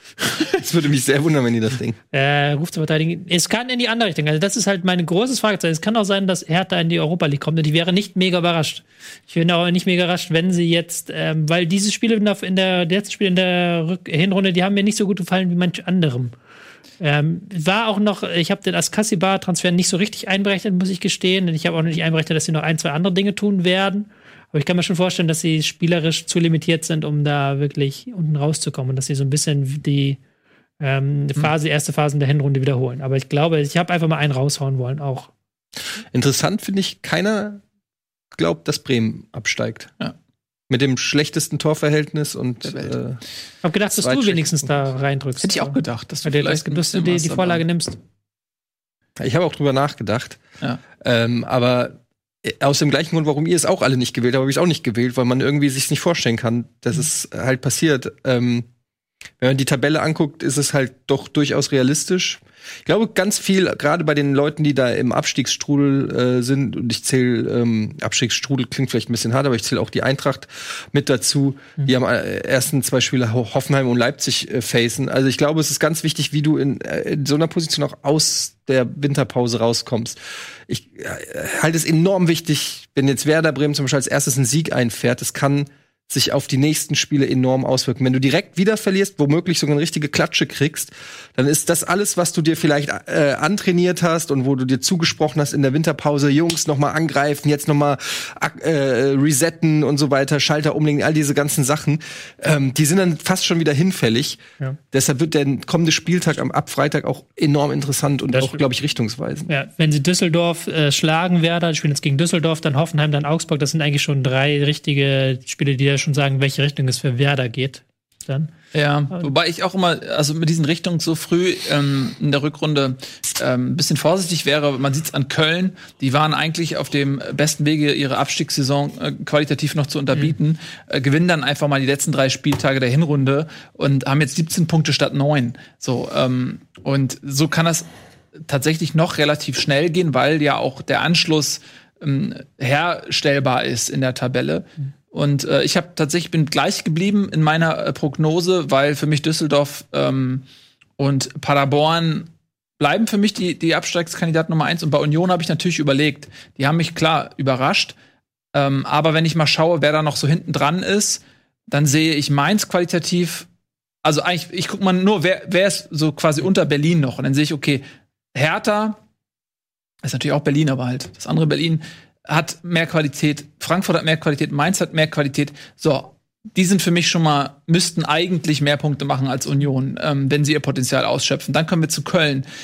Köln ist schwierig. Ich habe auch überlegt, ob ich Köln auf den Relegationsplatz setze, aber die sind auch nur drei Punkte hinter Union. Ähm, die werden sich jetzt noch mal ein bisschen verstärken. Äh, die kommen jetzt mit Schwung, drei Spiele in Folge gewonnen. Das gibt ihnen echt nochmal äh, Selbstbewusstsein und Auftrieb, so dass ich da noch viel Potenzial auch erkenne in Köln. Ich würde die, die werden trotzdem eine schwierige Saison bis zum Ende haben Köln. Ähm, und dann Bremen. Bremen hat auch mehr Qualität, die hatten so viel Verletzungspech. Ich glaube, die werden auch eine bessere Rückrunde spielen als Union und diese sechs Punkte sind aufholbar, so dass ich am Ende gedacht habe, okay, Union hat sehr gut performt. Die haben fast am Limit performt. Mhm. Die sind sehr abhängig von Anderson da vorne drinne mhm. ähm, und ihrer Heimstärke. Wenn die auch mal, wenn sich ein Anderson verletzen sollte, da hast du vielleicht noch einen Polter, aber der hat nicht so diese krasse Qualität, ähm, die so eins zu eins zum Spielstil passt, auch wie, wie ein Anderson. Ich sehe da durchaus die Gefahr, dass äh, Berlin da noch mal unten reinrutscht und am Ende Relegation spielt. Deswegen ich, bin ich einfach mir treu geblieben, habe gesagt, Union wird's am Ende. Ja. Wir haben uns ja größtenteils bis auf ähm, Nico mit seinem Köln-Tipp, der etwas rausfällt. Aber wir haben eigentlich, wir haben alle paar äh, Düsseldorf und Paderborn in den mhm. letzten ähm, drei. Düsseldorf ist so ein Grenzfall bei mir, weil ich, die haben die auch nach der halben Saison noch nicht so richtig einschätzen. Die haben äh, Leistungssprünge, die, die haben immer so Leistungssprünge mit drin. Man hat das Gefühl, dass sie sehr abhängig sind von Hennings vorne, dass wenn der nicht mehr trifft, ja. dann fragt man sich, was passiert dann eigentlich. Aber gleichzeitig ein Team, das dank ähm, Friedhelm Funke immer für eine Überraschung gut ist und das immer mal so ein, so ein überraschendes Spiel, wo du denkst, Mensch, das ist eigentlich schon verloren, das 3-3 gegen ähm, Schalke, dass sie da immer so ein, so ein Überraschungsding ähm, noch auspacken können. So ein mhm. Überraschung. Wie jetzt kurz ab Ende der ähm, Hinrunde, als sie noch 2-1 gegen Union Berlin gewonnen haben. Und bei Paderborn ist es auch so eine Frage, weil ich hatte schon das Gefühl, dass die in den letzten Wochen besser angekommen sind in der ersten Liga. Also, dass sie sich nicht mehr ganz so naiv verkauft haben, dass sie sich nicht mehr haben abschießen lassen in Spielen, wo sie sich nicht abschießen lassen müssen, sondern dass sie auch mithalten können in gewissem Maß, ein bisschen besser mithalten können mit den Gegnern. Und wenn mhm. die halt auch mal, wie so Köln jetzt zum Beispiel, drei Spiele am Stück, wenn die so einen Lauf starten, kann ich auch sehen, dass die ganz knapp sich auf Platz 16 oder sogar Platz 15 hieven. Also da würde ich auch noch nichts abschreiben. Sind ja auch nur drei Punkte hinter Düsseldorf und fünf Punkte hinter Köln. Also so ist es ja nicht, aber es sind schon für mich mit Abstand die beiden schlechtesten Teams und dann danach kommen halt alle, alle, die jetzt unter Platz 11 sind, also Union, Hertha, Frankfurt, Mainz, Köln, Düsseldorf. Mhm.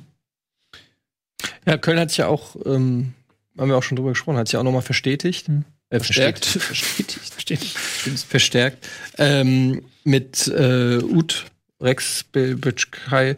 Und ähm, jetzt liest man wohl, ähm, dass Hövedes auch noch wechselt. Also nochmal ein erfahrener äh, Innenverteidiger. Also da wird auch nochmal versucht, sozusagen den Abstieg zu verhindern. Dann schauen wir noch mal ganz umstoßen. Den Bock, haha, ja, den Geist umstoßen. Dann schauen wir noch mal auf jetzt ähm, den kommenden Spieltag, der am Freitag beginnt mit dem Abendspiel Schalke gegen Gladbach, ein richtiger Leckerbissen. Ähm, dann geht's am Samstag weiter. Hoffenheim spielt gegen die Eintracht. Düsseldorf gegen Bremen, hast du eben schon gesagt. Ähm, ein Spiel mit Abstiegscharakter. Mainz spielt gegen Freiburg. Augsburg gegen Dortmund. Köln muss gegen Wolfsburg ran. Und Leipzig empfängt den Aufsteiger aus Berlin, nämlich Union. Und dann geht's am Sonntag weiter. Berlin, ja, gegen Bayern München. Da hat Klinsmann noch eine offene Rechnung und Paderborn gegen Leverkusen. Das ist also unser erster Spieltag. Ich freue mich drauf. Und sich ganz gut. Ich habe richtig Bock, alter Schwede. Ich bin, ich bin heiß. Ich bin heiß, aber das kann ich ja heute ausleben, denn im Anschluss gibt es jetzt gleich noch Bundesliga International. International! Zum ersten Mal, glaube ich, dass es direkt im Anschluss genau, das kommt. Das hat ne? einen Slot bekommen um 18.30 Uhr. Ja, ist haben wir, geil? Leute? Haben wir kurz vorher aufgezeichnet, muss man fairerweise sagen. Aber, ähm, und dann ist heute nämlich großer Fußballmontag hier bei Rocket Beans äh, TV. Erzählt's all euren fußballbegeisterten Freunden. Heute um 20.30 Uhr, Pro Clubs geht weiter.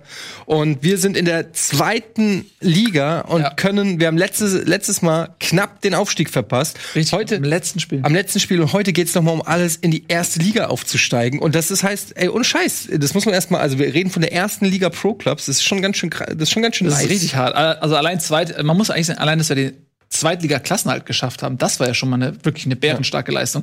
Dass wir am letzten Spieltag auch noch aufsteigen konnten, das war noch mal das i-Tüpfelchen. Also schaut euch das auf jeden Fall an. Die Community ist dabei von den Yoga Bonitos. Wir haben richtig Bock, wir sind richtig heiß und jetzt zeige ich dir mal einen Zaubertrick. So habe ich jetzt diesen ähm, Grundkorken da in Tobis leeres, äh, nicht, nicht ganz leer Glas mischen. Nicht weg! Oh, ich hatte es doch schon justiert, wenn es jetzt nicht klappt. Du bist schuld! Und mit diesem Desaster auch sehr schlecht. Beenden wir die Sendung. Ähm, vielen lieben Dank fürs Zusehen. Äh, bis heute Abend äh, und bis jetzt. Bis sofort. International. Tschüss, was. Wiedersehen. Diese Sendung kannst du als Video schauen und als Podcast hören. Mehr dazu unter rbtv.to slash Bundesliga.